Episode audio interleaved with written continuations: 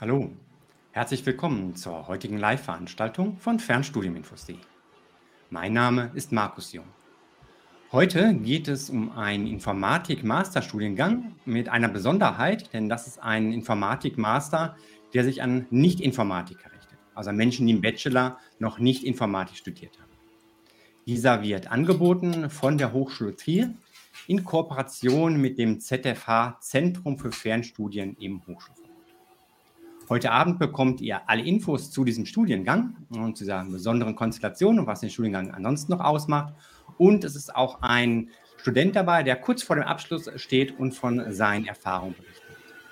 Wenn ihr Fragen habt dazu, dann stellt die gerne im Chat und wir werden die mit einbauen. Nun begrüßt bitte mit mir meine beiden Gesprächspartner. Das ist zum einen Herr Professor Dr. Konstantin Knorr, er ist an der Hochschule Trier Studiengangsleiter für diesen Master of Science in Informatik. Hallo, herzlich willkommen, Herr Professor Knorr. Schönen guten Abend. Ja, und dann ist auch Herr Marco Friedrich hier mit dabei. Er ist Student in diesem Master of Computer Science und steht kurz vor dem Abschluss. Hallo, Herr Friedrich, schön, dass Sie auch mit dabei sind. Hallo, Jung. Ja, dann legen wir auch gleich los. Herr Professor Knorr, was macht denn diesen Studiengang so besonders? Was zeichnet ihn aus? Ja, es sind so einige Punkte, die ihn besonders machen. Ähm, das eine ist, dass wir also einen nicht konsekutiven Studiengang anbieten, Informatik. Das heißt halt, dass Sie eben vorher nicht äh, den Bachelor in Informatik gemacht haben dürfen, aber zum Beispiel jeder andere Bachelor, der nicht zu nah an der Informatik dran ist. Das wäre so ein Punkt. Und wir haben äh, laut Rheinland-Pfälzisch im Hochschulgesetz auch die Möglichkeit, Leute zu unserem ja, Masterstudiengang zuzulassen, die vorher noch keinen Bachelor gemacht haben. Das läuft dann über eine, über so eine sogenannte Eignungsprüfung. Das wären eigentlich so die beiden, die beiden Punkte. Das, daneben ist es ein weiterbildender Studiengang, das heißt, wir erheben auch Gebühren, aber das ist ja bei den Fernstudiengängen nicht, nicht ungewöhnlich. Ja, das stimmt. Ja, also da ähm, insbesondere was die Zugangsvoraussetzungen angeht, die Ausrichtung des ähm, Masters, da Besonderheiten. Und ähm, da gibt es ja schon auch immer viele Fragen zu, wo da die Abgrenzung ist. Hm, wie groß darf denn dieser Informatikanteil im Bachelor maximal gewesen sein? Ich denke, wenn es ein reiner Informatik, Bachelor of Science in Informatik meinetwegen ist, ist es eindeutig, aber es gibt ja auch viele artverwandte Studiengänge. Wirtschaftsinformatik ist da vermutlich noch was, was häufiger vorkommt, aber mittlerweile auch ganz ähm, spezielle Dinge, sei es Data Science, sei es irgendwas mit ähm, künstlicher Intelligenz. Wo ist da so die Grenze? Wie viel Informatik darf noch drin sein? Ja, also das ist tatsächlich immer eine recht aufwendige Prüfung. Äh, die Grenze sind 50 Prozent und das heißt halt, dass wir im Extremfall die einzelnen Module des Bachelorstudiengangs durchgehen müssen und dann messen, ob wir unter oder über diesen 50 Prozent liegen. Und nur wenn wir drunter liegen, dürfen wir dann die Studierenden bei uns auch einschreiben. Und besonders kritisch ist natürlich Wirtschaftsinformatik. Da hängt es dann davon ab, wie stark da die Informatik und wie stark oder wie stark halt die Betriebswirtschaft ausgeprägt ist. Und abhängig davon können wir dann äh, die Studierenden zulassen oder nicht. Das ist also, wie gesagt, relativ aufwendig zu prüfen. Das müssen wir tatsächlich im Einzelfall anschauen, weil es gibt halt sehr, sehr viele Studiengänge, die wir dann betrachten müssen. Ja, diese 50 Prozent, das bezieht sich dann auf die Credit Points.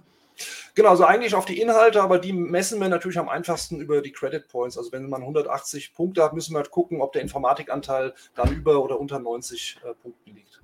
Mhm. Ja, ähm, zu diesem Thema, da gibt es noch Rückfragen, die vorhin gerade kurz vor Start unseres Interviews bei mir in der Community noch gestellt worden sind von einem User, der Lenny. Ich habe das hier mal mit eingeblendet. Und zwar schreibt er hier auf der Seite, steht bei den Zulassungsvoraussetzungen, BewerberInnen mit abgeschlossenem Hochschulstudium einer anderen Fachrichtung als der Informatik. Folgende Fragen von mir. Würden Sie mir zustimmen, dass diese Formulierung nur das Vorhandensein eines Nicht-Informatik-Abschlusses behandelt, nicht die Abwesenheit eines solchen voraussetzt? Ich denke, ist schon beantwortet von Ihnen, aber da ähm, vielleicht nochmal zur Klarstellung, also Menschen mit Informatikabschluss, zumindest wenn es mehr als 50 Prozent sind, sind ausgeschlossen. Genau, also das, das ist die, die Antwort drauf. Und wo, wie gesagt, man muss dann halt prüfen, wenn Informatik draufsteht, ist es äh, unstrittig, aber Wirtschaftsinformatik ist halt dann kritisch zu prüfen, ob diese 50%-Marke erreicht ist oder nicht. Ja, dann gab es gleich nochmal die Nachfrage dazu, ähm, warum das so auch nicht auf der Webseite steht. Und vielleicht interessant hier noch, Er würde seine Frage erweitern um zwei Aspekte. Zum einen, wie geprüft wird, ob ein entsprechender Abschluss nicht vorliegt und wie mit Grenzfällen umgegangen wird. Also zum Beispiel bei der Anmeldung, wenn der Antrag eingereicht wird, dann gibt es noch keinen Informatikabschluss, aber zum Zeitpunkt des Studienbeginns liegt dann ein Abschluss in einem Informatik-Bachelor zum Beispiel ähm, vor. Was ist da quasi der Stichtag, der zählt? Mhm. Genau, also wir müssen natürlich uns darauf verlassen, dass die Studierenden uns vollständige Bewerbungsunterlagen zukommen lassen. Äh, und wenn jetzt während des Studiums jemand einen Bachelor in Informatik macht, dann dürfen wir auch unseren äh, Mastertitel nicht, nicht vergeben. Und wenn, wenn diese Information nicht bis zu uns durchdringt, da, da sehe ich tatsächlich bei den Studierenden äh, die, die, die, die Bringschuld, dann, ähm, dann wird da mit falschen Karten gespielt. Deswegen ist das dann so ein bisschen anzeigepflichtig, würde ich es mal nennen. Ähm, und im Extremfall müssten wir dann bei solchen ähm, äh, Fragestellungen prüfen, ob wir den Master nicht, nicht wieder aberkennen müssen. Ja, das ist irgendwie wie bei einer Promotion, wenn man irgendwie Quellen nicht angibt. Ja, da verschweigt man ja was. Und das wäre hier vielleicht so ein bisschen ähnlich zu sehen. Ja, und Stichtag ist dann quasi der, der Abschluss des Studiengangs. Also auch wenn während des Masters jetzt der Bachelor abgeschlossen würde, dann könnte trotzdem der Abschluss nicht vergeben werden.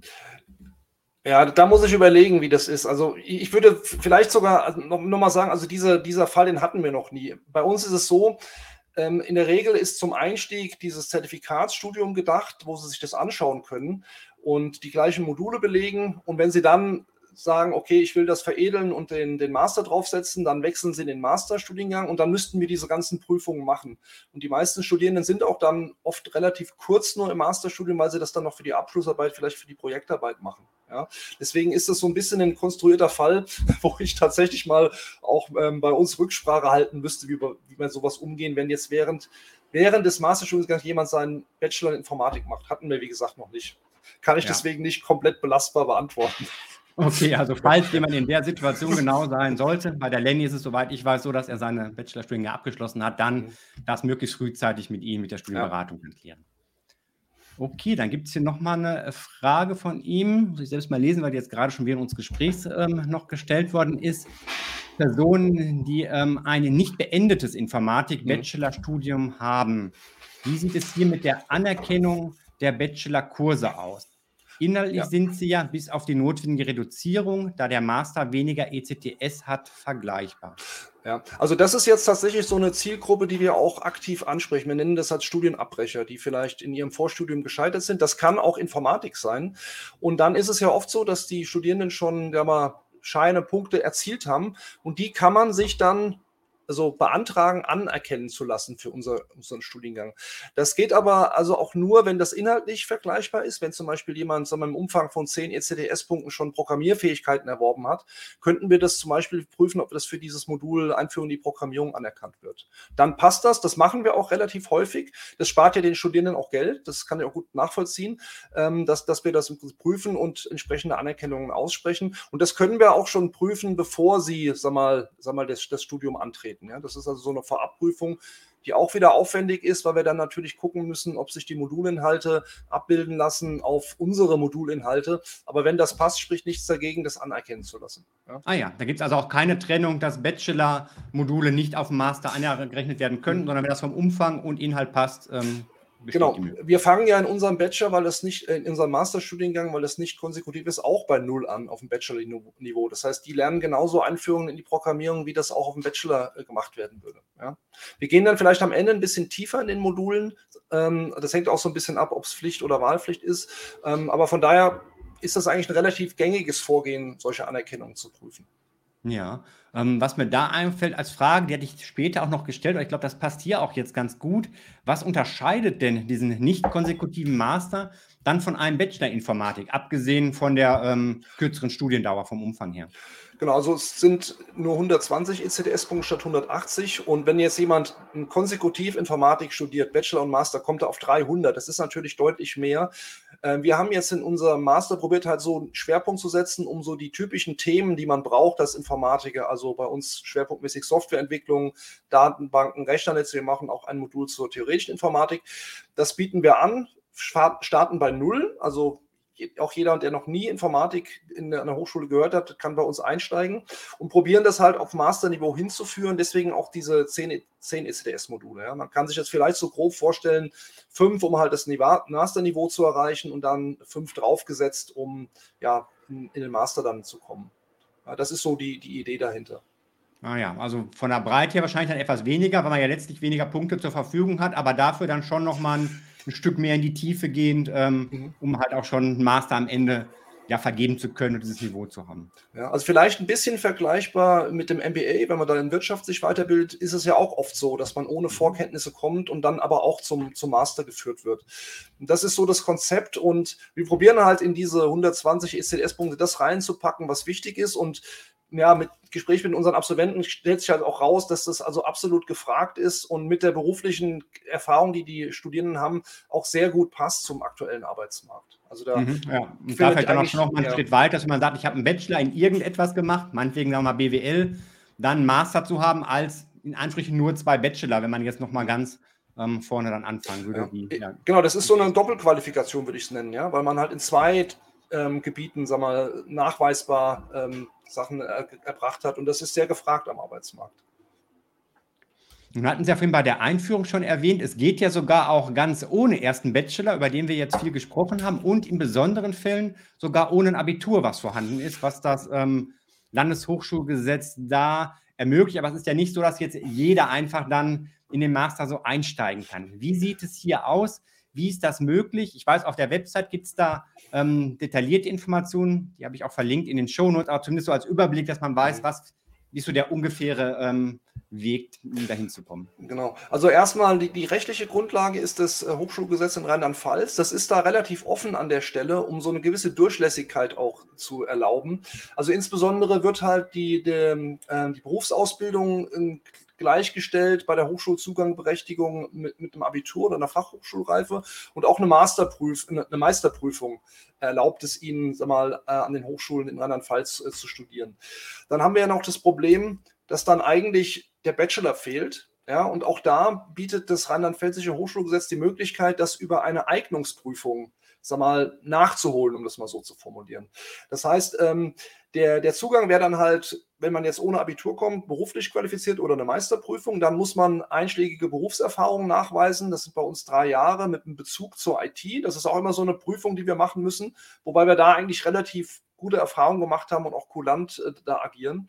Ähm, und dann, dann kommt halt dieses, diese Eignungsprüfung, die sich auch wieder aus verschiedenen Teilen zusammensetzt, äh, Mathematik und vor allem halt ähm, eine ja, eine Zulassungsarbeit, nenne ich es mal, die so ein bisschen vergleichbar ist äh, mit der Bachelorarbeit. Also wo wir halt prüfen wollen, ob die Leute sagen wir mal, wissenschaftliche Ausarbeitung verfassen können. Und wenn man das bestanden hat, dann hat man im Prinzip diesen fehlenden Bachelor geheilt und kann direkt äh, mit dem Master loslegen. Und das heißt, ganz extrem kann man tatsächlich ohne Abitur bei uns bis zum Master kommen und den Bachelor komplett überspringen. Ja, das ist die Besonderheit. Das, das mussten wir in den letzten Akkreditierungen auch oft verteidigen, weil das so ein bisschen konträr zu dem Verständnis von vielen Leuten ist, wie so ein Hochschul-Masterabschluss aufgebaut sein sollte. Aber das Hochschulgesetz in Rheinland-Pfalz äh, erlaubt genau das. Wir machen also nur das, was politisch, zumindest in Rheinland-Pfalz, auch gewollt ist. Ja. Gibt es denn dann irgendeine Form von Vorbereitung für die Menschen, die diesen Einstieg ähm, wählen? Also um jetzt diese Eingangsprüfung eine gute Chance zu haben, das zu bestehen? Genau, also wir haben das äh, die letzten Jahre sehr stark au ausgebaut. Es gibt so eine Einführungswoche, man, man wird auch an die Hand genommen mit dem wissenschaftlichen Arbeiten, dass man da die Grundlagen erklärt bekommt. Und auch in der Mathematik gibt es einen entsprechenden Kurs, den man besuchen kann, wo man halt auf das, sag mal, Abitursniveau gehoben wird und auch ja, sich, sich testen kann und gucken, ob man das soweit verstanden hat. Und muss dann aber halt eine Klausur schreiben und nachweisen, dass man halt den Schulstoff in Mathematik äh, kennt und ähm, ja, verstanden hat, weil das brauchen wir halt für viele von den Modulen dann im, im Masterstudiengang. Ja. Wie sind so die Erfahrungen mit den Studierenden, die über diesen Weg kommen, wenn die dann erstmal im Master drin sind? Unterscheidet sich das ähm, groß von denjenigen, die jetzt so, ich sag mal, den eher den klassischen Weg gegangen sind? Mhm. Genau, also das ist eine, eine tatsächlich akademisch auch interessante Frage. Ich habe mir tatsächlich mal die Abschlussnoten angeschaut und wir sind auch gerade dabei zu überlegen, ob wir dann eine Publikation daraus machen können, weil es tatsächlich relativ einzigartig ist. Also was es häufig gibt, ist diese äh, mit und ohne Abitur bei Bachelornoten verglichen. Mhm. Ja. Ähm, beim Master sind wir so eine der wenigen Studiengänge, wo man das äh, machen kann. Und so nach meiner ersten Durchsicht ist es so, dass man also bei den Noten eher keinen Unterschied sieht. Ja, und das gibt mir irgendwie auch so ja, ein bisschen die Berechtigung zu sagen, dass diese berufliche Qualifikation, dass man die nicht äh, schlechter reden soll als ein Abitur. Äh, es könnte sogar sein, das muss ich mir nochmal angucken, dass die Noten sogar leicht besser sind. Das würde sogar bedeuten, dass die Leute, die beruflich ähm, einsteigen, sagen wir, vielleicht stärker motiviert sind, sich den Stoff anzueignen, als es Leute sind, die vielleicht mit Abitur und Bachelor kommen. Aber das ist nur so so, so eine erste grobe Durchsicht. Das ist tatsächlich interessant. Ähm, ich habe also da komplett die Vorurteile aufgegeben. Ich äh, weiß, dass es sehr, sehr gute Leute gibt, die über die berufliche Qualifikation kommen. Ähm, wir auch, haben auch schon Leute ausgezeichnet in einem sehr guten Master, die eben genau über die Eignungsprüfung bei uns studiert haben. Mhm. Ja, spannend. Ja, wenn es da mal eine Auswertung zu gibt, würde mich das auch interessieren. Und ähm, was ich auch mitbekomme bei mir in der Community, da gibt es auch einige, die ohne Abitur vielleicht später zu studieren, das ist eine enorme Motivation, dass viele das noch mehr vielleicht als Abiturienten als Chance sehen, dass sie überhaupt noch die Möglichkeit haben, ähm, in so einen Studiengang reinzukommen, meistens dann in den Bachelor und dass sie jetzt noch so diese akademischen Weg dann überhaupt gehen. Ja, also ich muss auch nochmal sagen musste, also diese berufliche Aus, die Berufserfahrung, die sollte man auch nicht unterschätzen. Ja, das kann man durchaus ähm, auch als Qualifikation mitnehmen. Die Leute lernen halt ihre Zeit einzuteilen, auf das zu fokussieren, was wichtig ist. Und das äh, zahlt sich eben im Studium auch aus. Ja. Herr Friedrich, wie war es denn bei Ihnen? Was haben Sie so vor dem Master gemacht? Ähm, ich bin Chemiker und bin auch schon eine Zeit lang im Berufsleben. Und ähm, wie es halt so ist, ähm, jetzt kommen Digitalisierungsthemen sehr stark in den Vordergrund. Und äh, da habe ich jetzt auch ein Produkt, was ich entwickeln soll mit einem Entwicklungsteam und habe tatsächlich gemerkt, Chemie kann ich super, kann ich prima erklären, aber jetzt mit meinem Softwareentwicklungsteam zu kommunizieren, ist unheimlich schwierig, wenn ich selbst wirklich nicht die Grundlagen habe. Und dann habe ich mich umgeschaut und war sehr begeistert, dass es eben die Möglichkeit ist, gibt eben genau das zu tun, dass man einfach mal wirklich von der Pike auf und dann mit einer recht steilen Lernkurve, wie ich das empfunden habe, äh, in das Thema reingeht. Und das zum Schluss, das ist so dann das i-Tüpfelchen, das dann eben auch noch äh, nach, nachweisen kann, dass man sich diese Fähigkeiten angeeignet hat. Ja. Mhm. Ja, interessanter Weg. Also schon viel getan. Gerade Chemie ist ja auch nicht ohne als ähm, Studium dann. Und jetzt nochmal den Schritt obendrauf. Auf Ihre Erfahrungen werden wir nachher auch noch etwas mehr eingehen. Vielleicht an der Stelle schon mal. Ähm, was waren dann Ihre Entscheidungsgründe für gerade diesen Studiengang, falls es überhaupt Alternativen in dieser Form gibt, und auch für die Hochschule Trier? Es ist tatsächlich diese Einzigartigkeit, dass man tatsächlich bei Null anfangen kann. Und mir war es wirklich wichtig, die Basics zu lernen also von, von Grund auf. Also man kann sicherlich überall nochmal Vertiefungskurse nehmen und bestimmte Themen reinzugucken, aber mich hat es tatsächlich interessiert, wirklich äh, ja auch zu lernen, wie Softwareentwickler oder wie man denkt als Softwareentwickler und wirklich auch, es geht auch ganz viel um Fachvokabular. Also ganz viel ist ja wirklich Vokabeln lernen, wenn man das mal so will, dass man wirklich bestimmte Grundkonzepte tatsächlich kennt und weiß, was sich dahinter verbirgt. Das erleichtert die Kommunikation einfach deutlich. Und das habe ich gemerkt, auf jeden Fall. Also das, das hat sich, das ist tatsächlich so eingetreten. Es ist viel, viel leichter, ja. über bestimmte Dinge zu kommunizieren jetzt. Weil beide die gleiche, ja, wie Sie schon sagen, die ja, gleiche Sprache im Grunde genommen genau. sprechen, das gleiche Vokabular und man dann vieles auch präziser ausdrücken kann. Ja, interessant. Ähm, die Inhalte werden wir uns gleich auch noch anschauen. Da wird das dann auch deutlicher werden, in welchen Bereichen da Wissen vermittelt wird. Noch einmal so zu den Menschen, die diesen Studiengang studieren, Herr Professor Kohr. Ähm, ist Herr Friedrich da äh, typisch? Gibt es die typischen Studierenden oder insgesamt aus welchen Bereichen kommen denn die StudienbewerberInnen? Ja, also es, es, sind sehr, sehr viele unterschiedliche Werdegänge dahinter. Wir haben mal so probiert, so, so Gruppen zu bilden. Also so etwa ein Drittel kommt über die Eignungsprüfung und zwei Drittel hat halt ein vorheriges äh, Studium. Das wäre so eine Unterscheidung. Und wenn man sich so anschaut, äh, aus welchen, sagen wir, anderen Studiengängen die Studierenden kommen, gibt es schon so eine, Gruppe, sagen wir so 30 Prozent aus den Ingenieurwissenschaften. Ja? Also wie jetzt sagen Herr Friedrich Chemie, das, das passt da gut rein. Da hat man halt auch schon vom Studium einen gewissen Vorteil, weil man diese Mathematik oft ähm, sehr gut lernt. Und das kann man natürlich äh, bei Informatik auch sehr, sehr gut verwenden. Ja? Aber es gibt natürlich auch ganz, ganz viele andere Wege. Ich habe zum Beispiel äh, Patentanwälte betreut, die sich einfach weiterbilden wollten in der Informatik. Es gibt Leute, die kommen über die berufliche Qualifikation, haben irgendwie ähm, eine Ausbildung im Bereich ähm, IT gemacht und haben sich da hoch, hochgearbeitet. Also das ist sehr, sehr, sehr unterschiedlich. Ja. Mhm. ja, interessant. Gut, klar. Wer schon irgendwo im technischen Bereich Ingenieurwesen drin ist, hat zumindest schon mal so die grobe Richtung und Denkweise vielleicht. Sind es auch viele, die betriebswirtschaftlich erst was gemacht haben und dann nochmal technisches Know-how ergänzen möchten? Also gibt es auch, aber die Gruppe ist deutlich kleiner als die, die, der Ingenieure. Es ist halt doch, Informatik ist halt doch auch sehr, sehr Technik und technisch, man muss programmieren, dass das, ja, liegt halt manchen Leuten und anderen nicht so sehr. Ja. Ja, ähm, Zugangswege sind für viele spannend. Da gab es auch im Vorfeld hier bei YouTube schon eine Frage im Chat, die blende ich hier noch abschließend zu dem Thema mit ein. Und zwar schreibt Delfin Girl hier, habe schon eine Frage, wird der Master auch als Zweitmaster möglich?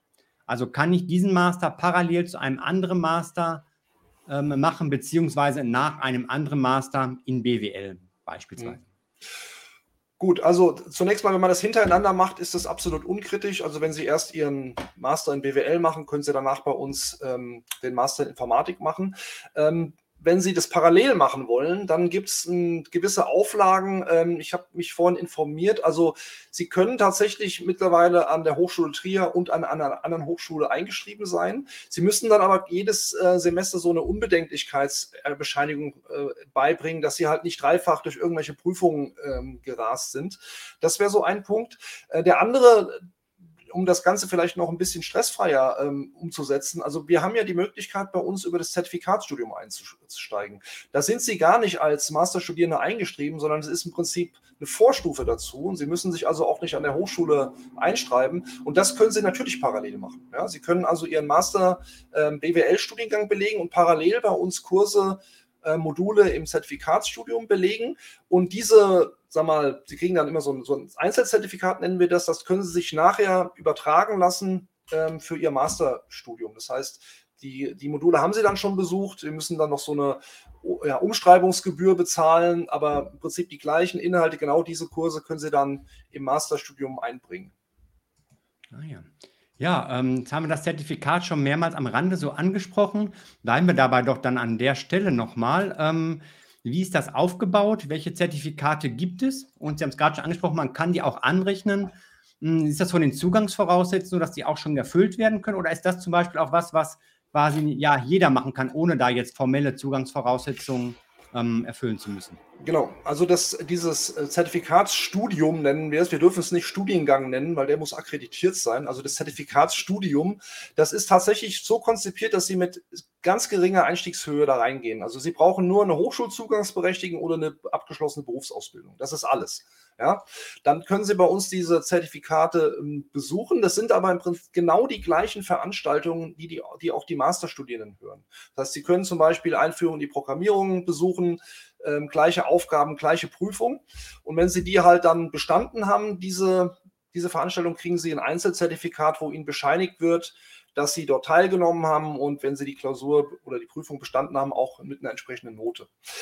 Sie können dann aktuell diese Einzelzertifikate auch bündeln zu größeren Konstrukten, nenne ich es jetzt mal. Ähm, da gibt es zum Beispiel ein Zertifikat für die Softwareentwicklung, wo Sie dann gewisse Module zusammenschnüren.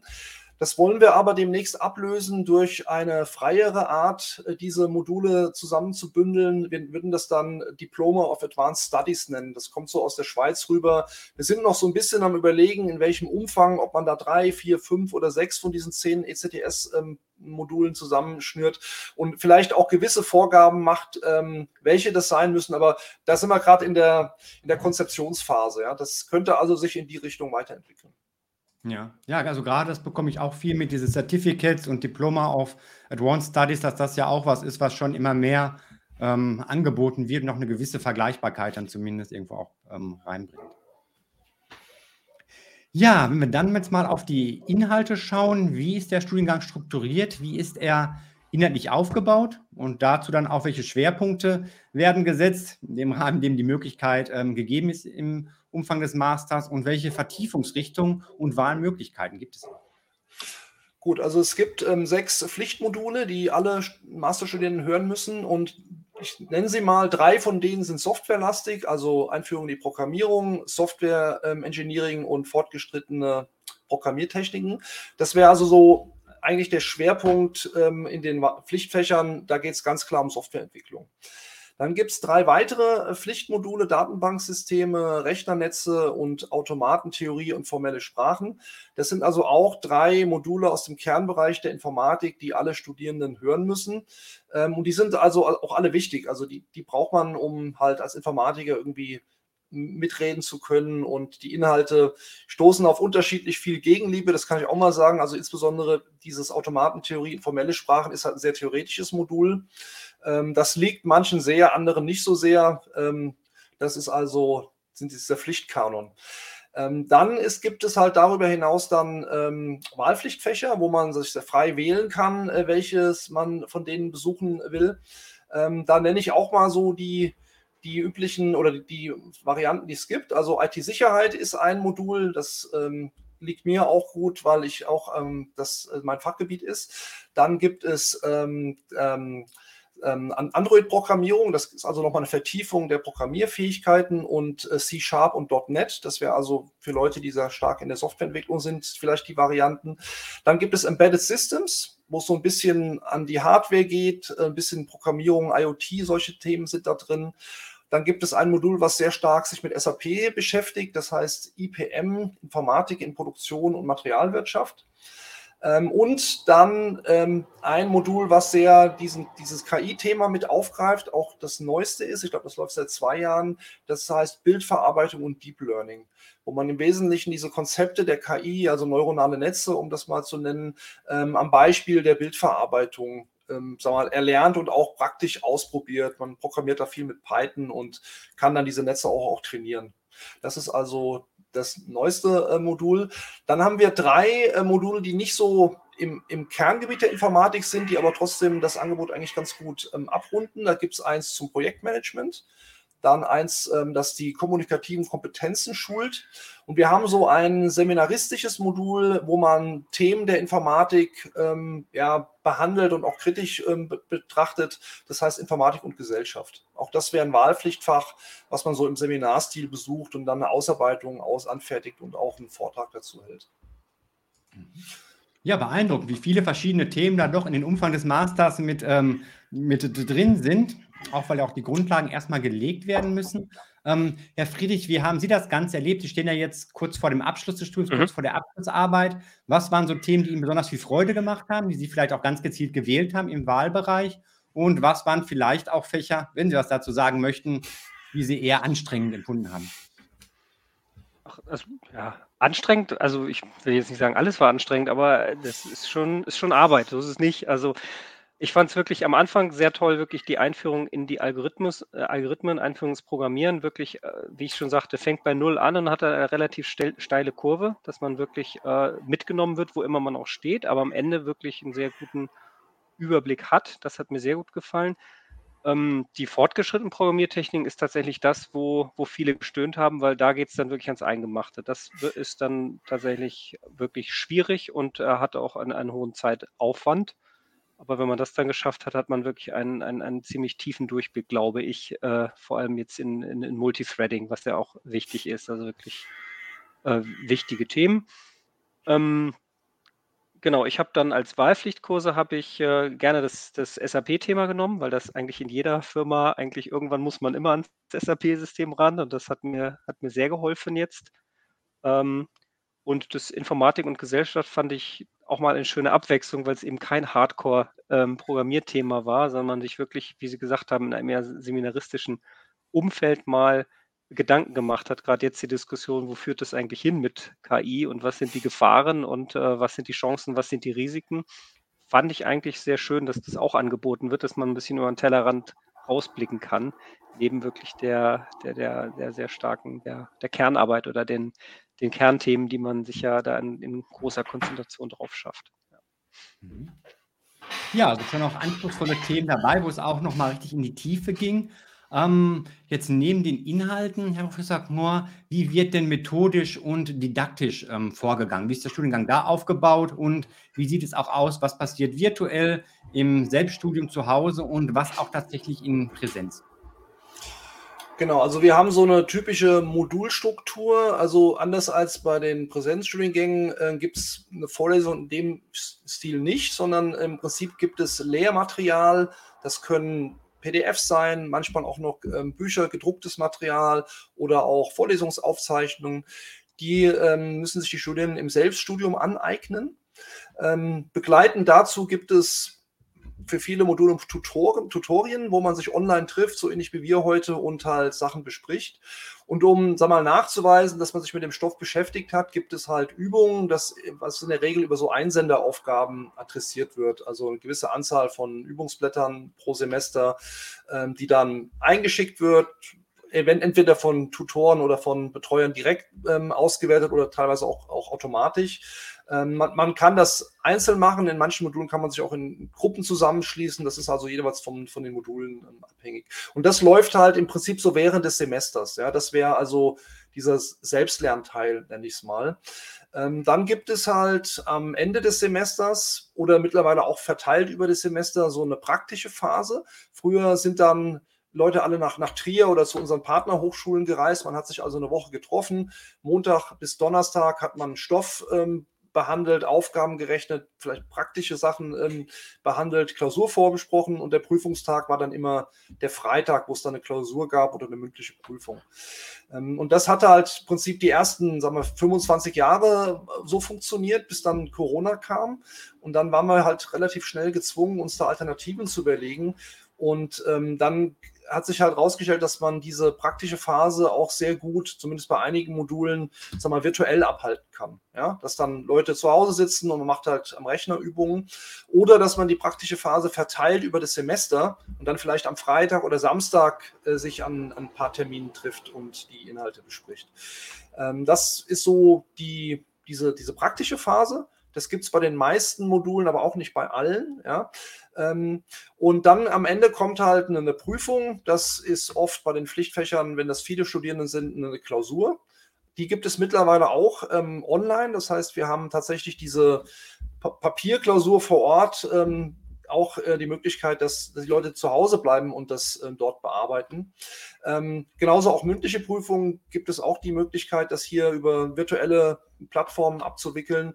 Oder es gibt halt auch Module, wo man eine Ausarbeitung schreibt und die wird bewertet. Ja, das sind so die, die verschiedenen Prüfungsformen, sage ich mal, die, die da in Frage kommen. Ähm, es ist zurzeit so, dass manche Kollegen wieder zurück äh, sind in die Vor-Corona-Variante. Ähm, das führt dazu, dass wir halt sag mal, diese Frage für jedes Modul eigentlich beantworten müssen. Wir haben so eine Übersichtstabelle, wo genau drin steht, welches Modul welchen Präsenzanteil hat. Weil das ja für unsere Studierenden auch wichtig ist. Die müssen dann für diese praktische Phase oft Urlaub einreichen und nach Trier anreisen, was für viele auch sehr weit ist. Aber das kann man halt am, am Semesteranfang sich anschauen, wie das ist und dann schauen, welches Modul da vielleicht am besten in die eigene Planung reinpasst.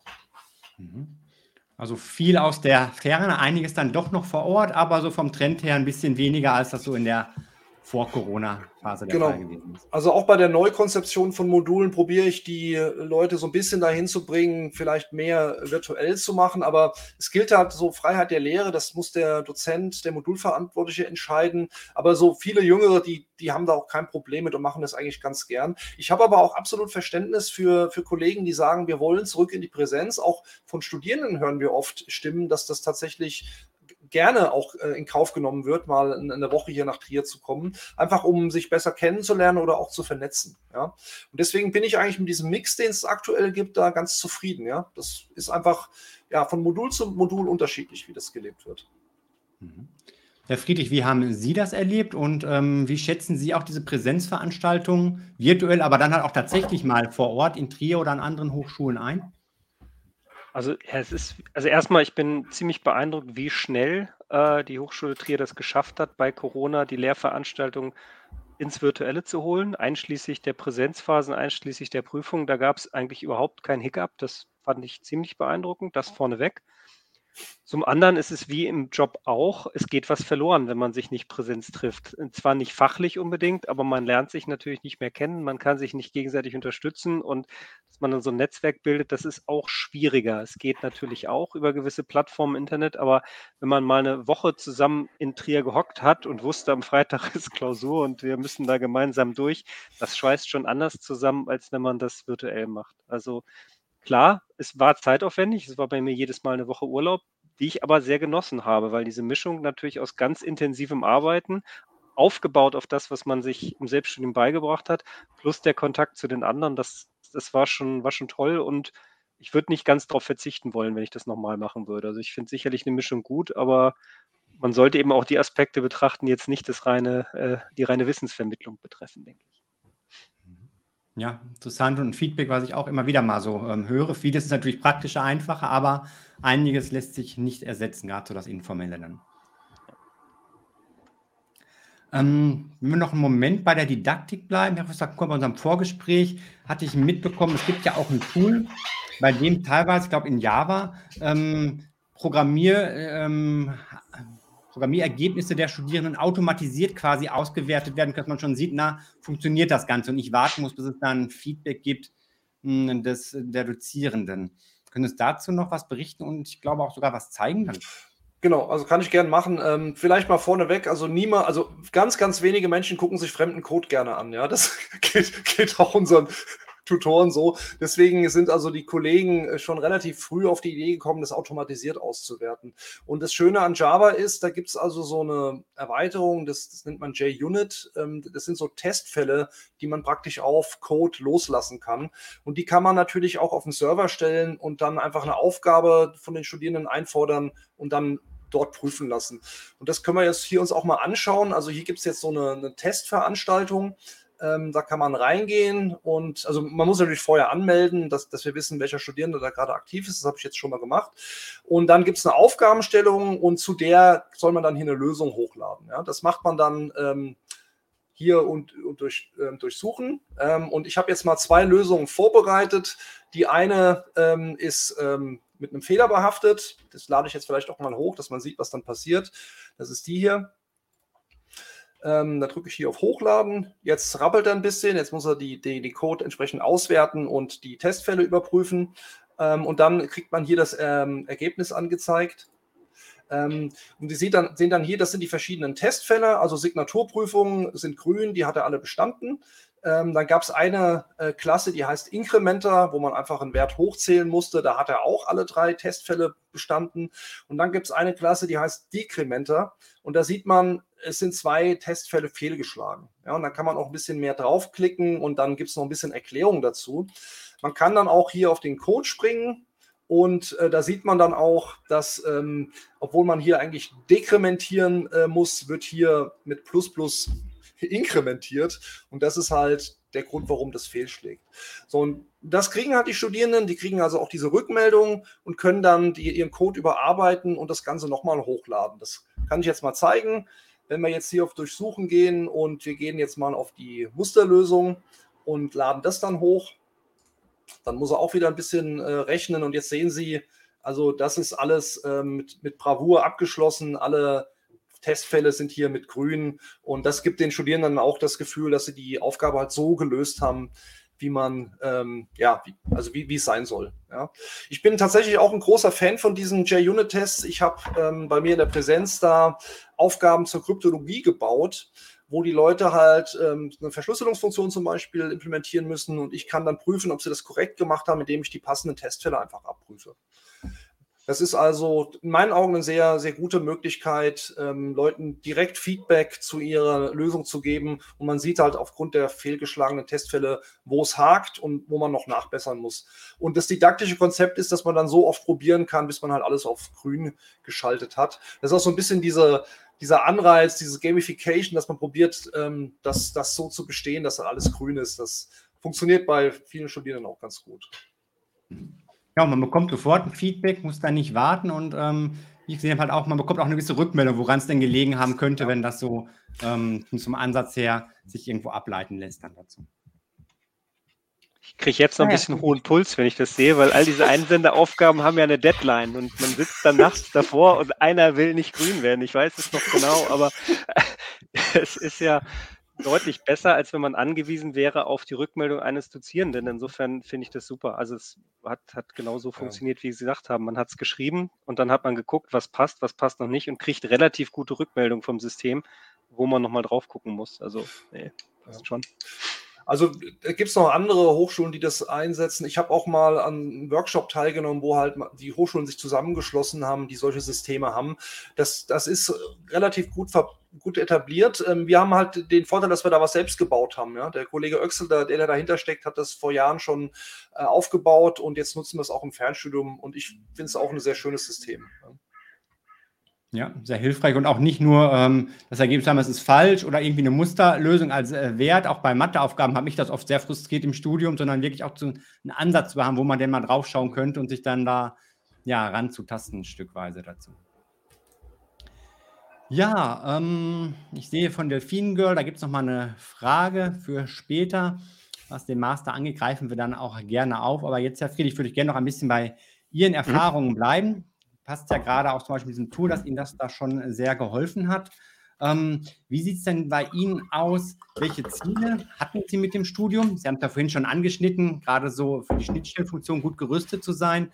Ähm, und haben Sie diese bereits erreicht? Mhm. Ja, habe ich ja schon angedeutet. Also habe ich auf jeden Fall erreicht. Gerade weil es eben wirklich ist, ja, weil, weil man es wirklich von, von, von Grund auf lernt. Und gerade dieses, ähm, äh, wie heißt es, das heißt theoretische Informatik oder ähm, formale Sprachen. Äh, dieses sehr theoretische Teil, da habe ich ganz viel mitgenommen an, an wirklich Konzepten und Vokabular, was tatsächlich im täglichen Leben beispielsweise verwendet wird. Also zum Beispiel ein, ein, eine Regular Expression. Ich weiß nicht, ob sehr viele, die coden können, wissen, was das wirklich ist, aber wenn sie diesen Kurs mitgemacht haben, dann haben sie ein tieferes Verständnis, was das ist, was das nicht ist, beispielsweise. Und genauso geht es mir mit vielen anderen Sachen. Also sicherlich, um selber ein Developer zu werden, fehlt, müsste, jetzt mal, müsste ich jetzt unheimlich viel Erfahrung sammeln, sicherlich. Aber genau für diese Schnittstellenfunktion hat es meine Erwartung voll erfüllt, weil ich einfach jetzt äh, mich eben als, sag mal, als Manager dieser, dieser Entwicklungsgruppe auf eine beliebige Flughöhe begeben kann. Also ich kann äh, entweder sehr weit oben bleiben und sagen, okay, läuft alles, erklärt es mir, aber wenn dann Entscheidungen zum Beispiel zur Architektur der Software zu treffen sind, die relativ grundlegend sind, dann kann ich einfach tief genug rein und, und kann wirklich ähm, informiert eine Entscheidung treffen und sagen, wir machen es links rum oder wir machen es rechts rum, weil ich die Vor- und Nachteile abschätzen kann. Mhm. Das ist, ist ein Riesenvorteil, glaube ich, also für, für die Effektivität dieses äh, Produktes halt und letztendlich dann auch für die Firma halt. Ja, das heißt, es ist gar nicht so, dass jetzt erst für die Zukunft gerichtet Ihnen der Abschluss dann nutzen wird, sondern bereits während des Studiums gab es da ganz viel Transfer von Inhalten des Studiums, die Sie anwenden konnten. Und das ist ja auch eine schöne Motivation zu sehen. Das ist jetzt nicht nur abstraktes Hochschulwissen, sondern das ähm, ja, zeigt sich im Definitiv. Also nein, ich hatte, also das Ziel war nicht, mich zu rüsten jetzt für eine andere Firma, einen anderen Job. Das Ziel war wirklich in dem, in der Position, wo ich bin, besser arbeiten zu können. Und das jetzt mit einem Master noch zu krönen, ist vielleicht, ja, ist letztendlich nur das Sahnehäubchen gewesen, dass man sagen kann, man kann es dann auch nachweisen, dass man sich diese Mühe gemacht hat und dass man das erfolgreich äh, äh, getan hat. Ja. Mhm. Ja, sehr schön, dass da auch wirklich die Inhalte und alles nutzen wir und nicht der umgekehrte Weg, was es bei manchen ja auch gibt, denen es mehr auf den Abschluss ankommt, als das, mhm. was ähm, vorher dann da auch passiert. Sie haben es vorhin schon erwähnt, ähm, die Inhalte waren anstrengend, ähm, zum Teil auch anspruchsvoll. Das ähm, verbunden. Wie hoch war so der Zeitaufwand? Was haben Sie da, falls das überhaupt sozusagen ist, im Durchschnitt wöchentlich eingesetzt? Und wie haben Sie das auch geschafft? Anspruchsvoller Beruf, ähm, das Studium und Privates wird es ja wahrscheinlich auch noch geben, das alles so ja. in einen Hut zu bekommen. Ich sag mal so, meine Frau hat mir verboten, ein weiteres Studium meinem Leben anzufangen, während die Kinder noch zu Hause sind. Weil klar, die Zeit muss irgendwo kommen. Also es sind zehn, zehn Punkte pro, äh, pro Vorlesung und äh, am Anfang hat man vielleicht manchmal das Glück, dass man noch ein bisschen Vorwissen mitbringt und dass man äh, die Zeit reduzieren kann. Aber wenn es dann wirklich um, um Themen gibt, äh, Themen geht, die dann tiefergehend sind, dann braucht man diese, was sind es, zehn bis zwölf Stunden ähm, äh, die Woche sicherlich braucht man auf jeden Fall und die muss man irgendwo herkriegen und das ist meistens abends, wenn die, wenn, wenn man, wenn der Job fertig ist, meinetwegen noch dann äh, Familie und dann sitzt man aber abends konzentriert dann noch äh, sicherlich zwei Stunden und tut was für sein Studium. Also man muss das wirklich auch schon wollen und, und gerne machen. Deswegen, ähm, wenn man jetzt nur auf den Abschluss schielt, kann ich mir sehr gut vorstellen, dass das schief geht, weil ähm, dafür ähm, ist es dann doch äh, zu, ja, muss man zu viel dafür tun tatsächlich. Ja, ja, kann ich mir auch vorstellen. Ähm, schwankte der Zeitaufwand dann, zum Beispiel, wenn jetzt Klausuren anstanden oder eine Präsenzwoche, dass es dann nochmal in die Höhe ging oder war das halbwegs Hm, ausgeglichen? dadurch, dass das mit den Übungsaufgaben ist das relativ streng getaktet. Also bei vielen, vielen, ähm, bei viel oder fast bei allen Modulen muss man zu bestimmten Zeiten Einsendeaufgaben abgeben, seien das Programmieraufgaben in den einen Kursen oder seien es Ausarbeitungen in den anderen Kursen. Und das zwingt einen natürlich auch dazu, dass man kontinuierlich am Ball bleibt und nicht eben versucht, in den letzten drei Wochen vor der Klausur sich das alles äh, reinzupacken. Und das hilft natürlich auch. Also, weil wenn man eine bestimmte, man muss dann auch eine bestimmte Anzahl von Einsendeaufgaben erfolgreich abgegeben haben, um zur Prüfung zugelassen zu werden, sodass man da auch schon eine Struktur vorgegeben hat. Insofern würde ich sagen, dadurch ist der Aufwand relativ gleich verteilt. Ah ja, ja, das ist auch interessant, dass es halt nicht nur diese eine Deadline gibt am Ende, sondern Vorleistungen notwendig sind zur Prüfungszulassung, die sich verteilen dann über das ähm, Genau, das Semester. erleichtert es einem auch deutlich, wenn man dann gar nicht die Wahl hat. Mache ich es jetzt heute, mache ich es morgen, sondern die, die Abgabefrist äh, steht an, also mache ich es heute. Das ist, glaube ich, im Endeffekt hilfreich, auch wenn es manchmal, manchmal ein bisschen drauf flucht, aber ja, hat geholfen. Ja, es zwingt dann nochmal zusätzlich. Ja. Mhm. Wie haben Sie denn die Betreuung erlebt seitens der Hochschule, auch seitens ZFH? Das ist ja so ein bisschen aufgeteilt. Einerseits, wenn es organisatorische Dinge gab, auf der anderen Seite auch, ähm, wenn es fachliche Fragen gab. Beides hervorragend geklappt. Also organisatorisch war, war nicht so wahnsinnig viel. Na, doch auch, wenn man mal doch noch kurzfristig ein Modul wechseln möchte, wenn man merkt, dass die Präsenzphase dann doch auf eine Urlaubszeit fällt oder sowas. Das, äh, da findet man sofort Ansprechpartner und äh, kriegt geholfen und fachlich sowieso. Also eigentlich sämtliche Dozenten haben, Dozierende haben äh, eine E-Mail, eine Kontaktmöglichkeit dort gelassen und wenn man Fragen hatte, man, konnte man sich immer an die wenden. Und gerade jetzt in dem Fall, wenn irgendwie eine, ein, eine grüne Fläche in dem Automatensystem, eine rote Fläche nicht grün wird, kann man natürlich den Kontakt suchen und sagen, ich kriege es wirklich nicht hin. Äh, können Sie mir einen Tipp geben, äh, wo es hängt? Und das habe ich als sehr angenehm empfunden, Mhm. dass diese Möglichkeit immer bestand. Also das Ja, war ja, das ist auch nochmal wichtig. Man hat dieses Tool zur Unterstützung, aber wenn es dann wirklich trotzdem nicht weitergeht, ist halt trotzdem noch ein Mensch Ja. da, den man ansprechen kann, der dann weiterhelfen kann. Ja, so Genau. da Kontakt zu, ähm, zu den Dozierenden, zur Hochschule, wenn es organisatorische Fragen gab. Wie haben Sie den Austausch mit anderen Studierenden erlebt? Ein bisschen kam es ja schon mhm. ähm, vorhin zur Sprache, wenn es jetzt Präsenzveranstaltungen vor Ort gab, dass es natürlich einfacher ist. Gab es auch einen Austausch sonst während des Studiums über die Distanz? Zum Beispiel über irgendwelche WhatsApp-Gruppen Also oder was auch immer? mit den Personen, die man, bei mir war es so mit den Personen, die man im Präsenzstudium kennengelernt hat, mit denen hat man sich dann auch weiter ausgetauscht, einfach um zu wissen, was für ein Modul hast du jetzt genommen, wie war das und hat es geklappt und so weiter. Äh, Man sieht es vielleicht in meinem Alter, ich bin nicht so der Social-Media-Typ. Das heißt, also dann wirklich in Foren oder sowas Kontakt aufrechtzuerhalten, das ist jetzt bei mir persönlich äh, ist nichts, ähm, was, was ich aktiv tue. Insofern war das, bin ich da der falsche Ansprechpartner. Aber da gibt es sicherlich inzwischen auch eine Menge Möglichkeiten, sich dann äh, online auszutauschen oder Foren oder äh, entsprechende Tools. Ja. Ja, da dann ja, war auch ein bisschen Eigeninitiative gefordert und auch wieder dieses, dass es einfach leichter ist, reinzukommen, wenn man sich schon mal gegenüber gesessen hat und vielleicht auch mal abends ein Getränk noch zusammen ähm, konsumiert dann hat. Genau. Ja, ähm, vielleicht so letzte Frage noch so als Ausblick an Sie.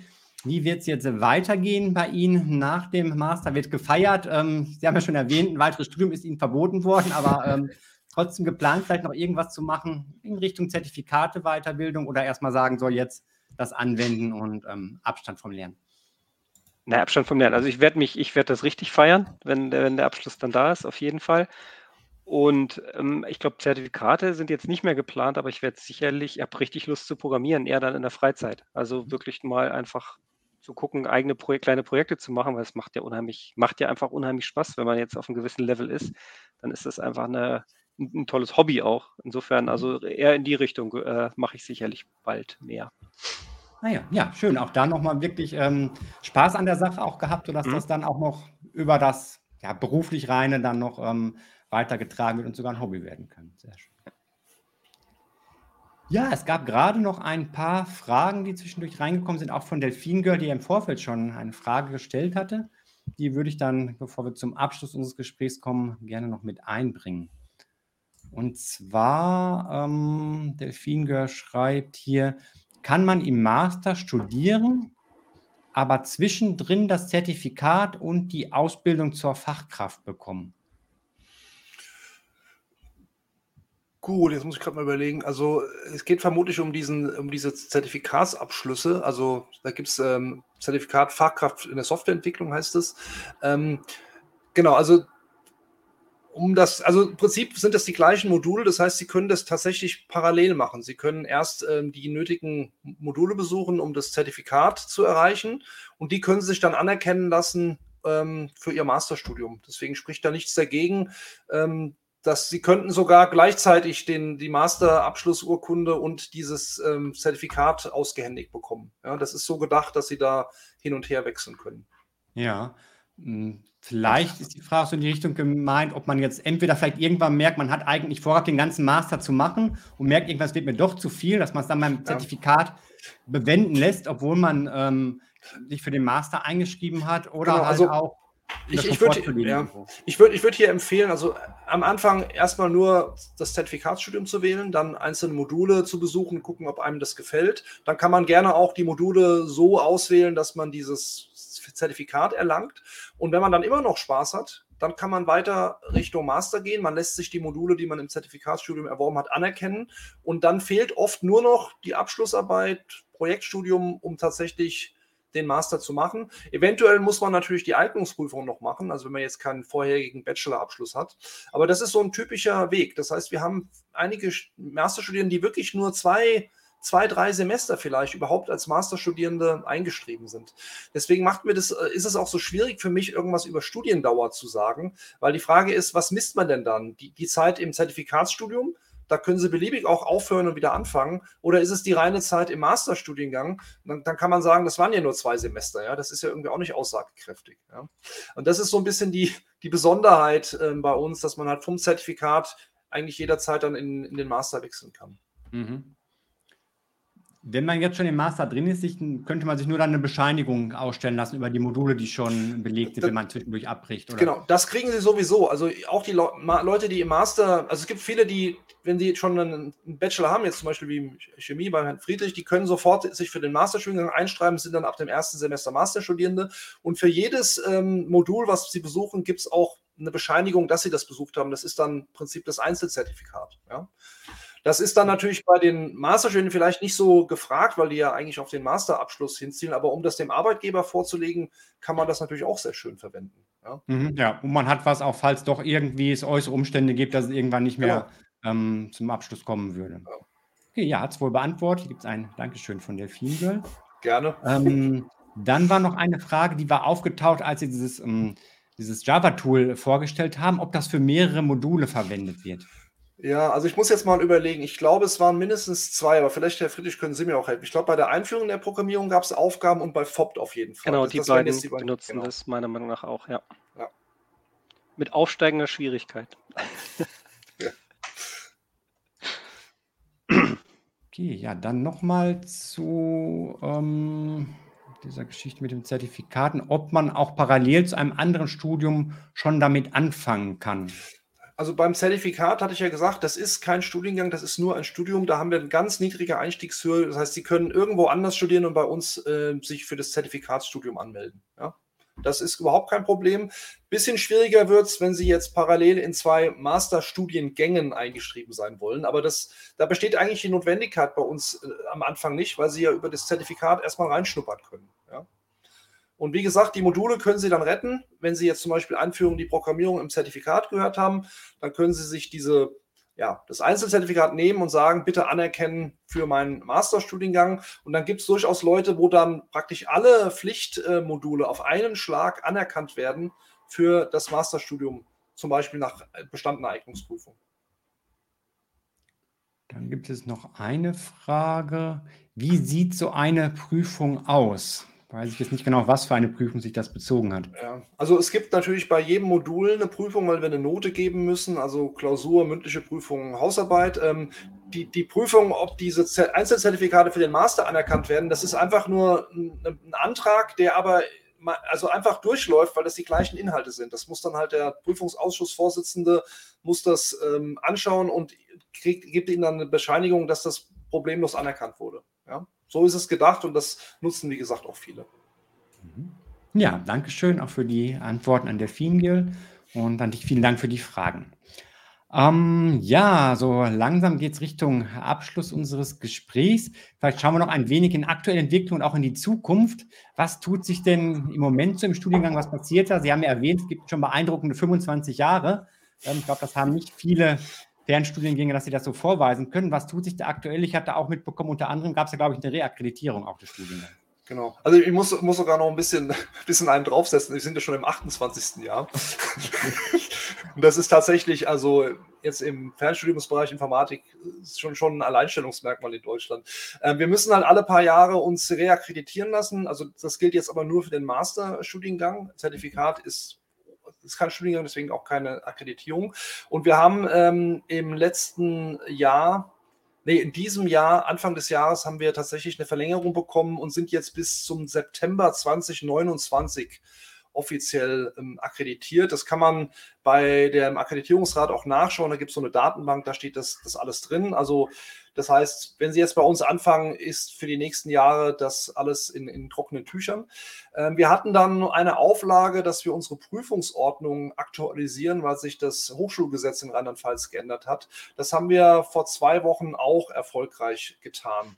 Das heißt, die Leute, die jetzt am 1.9. sich einschreiben fürs neue Semester, die starten dann schon mit der neuen ähm, Prüfungsordnung, aber keine Angst, es hat sich so gut wie nichts geändert. Äh, wir haben im Wesentlichen die Vorlagen aus dem Hochschulgesetz und von anderen Mustern, äh, Musterprüfungsordnungen der Hochschule im Prinzip äh, genutzt, um unsere Ordnung entsprechend anzupassen. Es ist sogar an, an, an zwei, drei Stellen ein bisschen einfacher geworden für die Studierenden. Das ähm, ist also wirklich kein, kein, kein merkbarer großer Unterschied. Also da geht es weiter. Die sind jetzt also auch in, in trockenen Tüchern, diese, diese Prüfungsordnung oder beziehungsweise die Prüfungsordnung, da mussten wir noch eine Aufhebungsordnung dazu verfassen. Klingt nach viel Bürokratie. Ja. Und noch eine Gebührenordnung. Also es ist tatsächlich relativ aufwendig gewesen. Ja. Früher von der Substanz her, wie ich es verstehe, eigentlich recht wenig Veränderungen, die sich für die Studierenden eigentlich ja, ergeben. Also genau, die Änderungen haben sich im Prinzip so im Unterbau ergeben. ergeben. Neues Hochschulgesetz und dann gibt es halt von der Hochschule neue Musterprüfungsordnung, auf die wir uns beziehen mussten. Und die sind halt in den letzten zehn Jahren alle entstanden und diese Änderungen mussten wir halt jetzt irgendwie einpflegen. Ja. Also viele Sachen werden jetzt nicht mehr in unserer Fachprüfungsordnung geklärt, sondern das ist jetzt von der Hochschule zentral geregelt worden. Und dann müssen wir es aus unserer Fachprüfungsordnung natürlich rausstreichen, um da keine Redundanzen irgendwie zu haben. Ja.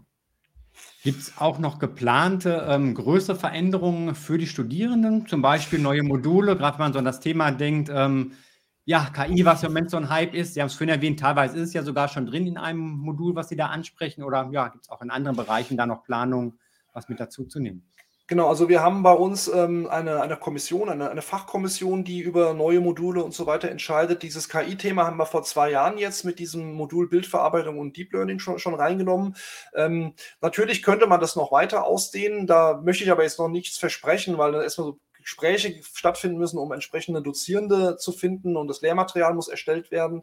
Äh, was ich aber jetzt schon andeuten kann, es wird ein neues Modul im Bereich ähm, Web, Web-Technologien geben. Da haben wir jetzt in der Fachkommission gerade ähm, ein Konzept ähm, verabschiedet.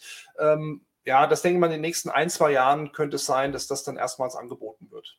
Ja. Hm. Dann geht es dann so um, um, um, JavaScript, HTML und PHP ist, glaube ich, auch noch mit drin. Man lernt halt wirklich, wie man ja, Webanwendungen baut und worauf man da achten muss. Ja, ja, sicher ja nochmal für viele interessant, weil er doch sich mal mehr dorthin dann auch verlagert. Ja, vielen Dank, Professor Knorr, für die umfangreichen Informationen zum Master of Computer Science. Da fällt mir noch was ein, was ich fragen wollte, wo ich den Titel wieder erwähne. Ähm, wieso ist es denn ein Master of Computer Science und kein Master of Science, ähm, was ja häufiger üblich ist, auch wenn es natürlich im Master die freie Möglichkeit der Gradbezeichnung da gibt? Genau, also rechtlich kann jeder ähm, ja, Fernstudium oder weiterbildender Master seinen Abschlusstitel selbst wählen. Und die, die Anfangsjahre war es auch so, dass wir nicht die einzigen waren mit diesem Titel Master of Computer Science, sondern da gab es noch ein paar andere Hochschulen, die das äh, gemacht haben. Ähm, das hat sich dann im Laufe der Jahre geändert. Der Grund, warum wir einen anderen, also diesen etwas kuriosen Titel äh, gewählt haben, liegt darin, dass wir ja auch im auch in Präsenz ähm, einen, Informatik-Master äh, machen. Der heißt dann Master of Science. Und damals, als man ja diesen Fernstudiengang initiiert hat, wollte man das halt unterscheiden. Und das Unterscheidungsmerkmal war halt der Abschlusstitel. Äh, wobei ich sagen muss, ich finde Master of Computer Science eigentlich ganz, ganz schick, weil da steht ja dann mehr drin als im Master of Science. Ja, da hat man ja irgendwie diesen Informatikbezug noch ein bisschen äh, stärker. Und ähm, im Gespräch mit ähm, Arbeitgebern, klar, es kommt manchmal zu Rückfragen, aber eigentlich ist das kein großes Ding, ja. Ähm, die alle, also die allermeisten unserer Absolventen finden sehr, sehr gut Jobs, können sich oft aussuchen, wo sie arbeiten, weil einfach so viele IT-Leute gesucht werden. Ähm, ich, wir haben in der Fachkommission letztes Jahr über vielleicht einen Wechsel bei den Titeln äh, diskutiert. Da gab es noch eine leichte Mehrheit dafür, das beizubehalten. Ich würde es vielleicht in, in drei Jahren nochmal andiskutieren, ob man dann vielleicht einheitlich auf diesen, auf diesen Master of Science geht. Ähm, das ist vielleicht so ein bisschen ein Ausblick dass es irgendwann auch mal geändert werden könnte. Aber ich habe da keine großen Probleme mit diesem Titel. Ich finde es ehrlich gesagt sogar ganz gut, das vielleicht ein bisschen abzugrenzen von, von anderen Abschlusstiteln. Mhm. Ja, vielen Dank auch für diesen Hintergrund einfach noch, dass das historisch gewachsen ist. Und ich bin gespannt, wie es weitergeht mit dem Studiengang. Und an Sie, Herr Friedrich, vielen Dank, dass Sie sich Zeit genommen haben, heute Abend zu berichten von Ihren Erfahrungen, was auch einfach nochmal für viele das ähm, sehr lebendig macht, da authentische Einblicke zu haben. Viel Erfolg ja. jetzt für den Abschluss noch. Ich glaube, die Abschlussarbeit ist ja noch nicht ganz abgegeben jetzt bei Ihnen. Das ist das, was noch. Nee, aufsteht. vier Wochen habe ich noch, aber sieht gut aus. da nochmal richtig Gas geben. Dafür auch noch viel Erfolg und auch für Ihren weiteren Weg. Dankeschön. Ja, vielen Dank, Herr Jung, für das schöne Interview. Ja, sehr gerne. Hat mich gefreut und Ihnen noch einen schönen Abend. Gleichfalls. Tschüss. Ciao. Ja, und an der Stelle auch vielen Dank für alle, die jetzt live mit dabei gewesen sind oder auch wenn ihr euch später die Aufzeichnung anschaut. Wenn noch Fragen auftauchen, stellt die gerne in den Kommentaren und ich werde das dann weiterleiten. Auch schön, dass ihr mit Fragen hier dabei wart, sei es durch Lenny im Vorfeld oder auch hier durch Delfin Girl. Und ähm, ich sehe gerade, die haben auch die Fragen, die Beantwortung der Fragen geholfen. Das freut mich sehr. Ja, wenn euch das Video gefallen hat, wenn es hilfreich für euch war, dann bitte noch einen Daumen hoch dafür. Abonniert kurz den Kanal, aktiviert die Glocke, dann werdet ihr benachrichtigt bei weiteren Videos, Interviews rund um das Thema Fernstudium.